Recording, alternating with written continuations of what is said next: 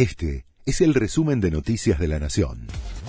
La Nación presenta los títulos de la tarde del lunes 26 de junio de 2023. Cristina Kirchner en un acto con Sergio Massa.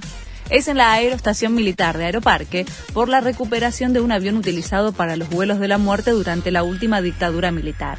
El anuncio de que comparte un acto junto al candidato de Unión por la Patria lo hizo la vicepresidenta en sus redes sociales. Se trata del primer acto en el que están juntos tras el cierre de listas. Axel Kisilov confirmó que no va a desdoblar las elecciones en la provincia de Buenos Aires. El gobernador bonaerense va a firmar el decreto que convoca a realizar los comicios provinciales el 22 de octubre, el mismo día en que se realizan las elecciones presidenciales. Kisilov va a compartir fórmula con su actual vicegobernadora Verónica Magario. El gobierno evalúa cambios en las retenciones al agro. El secretario de Agricultura, Juan José Bailo, admitió que el gobierno está dispuesto a analizar un esquema que incentive a la producción. Esto debemos hacerlo con muchísima prudencia y responsabilidad porque no podemos resentir los ingresos de las cuentas del Estado, aclaró el funcionario. Elton John se despide de los escenarios con un récord de audiencia.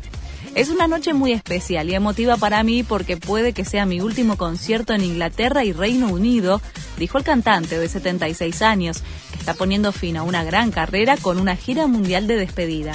El show, en el marco del Festival de Música de Glastonbury, fue visto por más de 7 millones de espectadores en la BBC. Se cierra la fecha 21 del torneo de la liga. Hay un solo partido programado para hoy.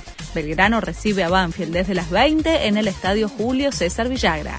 River es el único líder del campeonato con 50 puntos, a 10 de Talleres de Córdoba y a 12 de San Lorenzo. Este fue el resumen de Noticias de la Nación.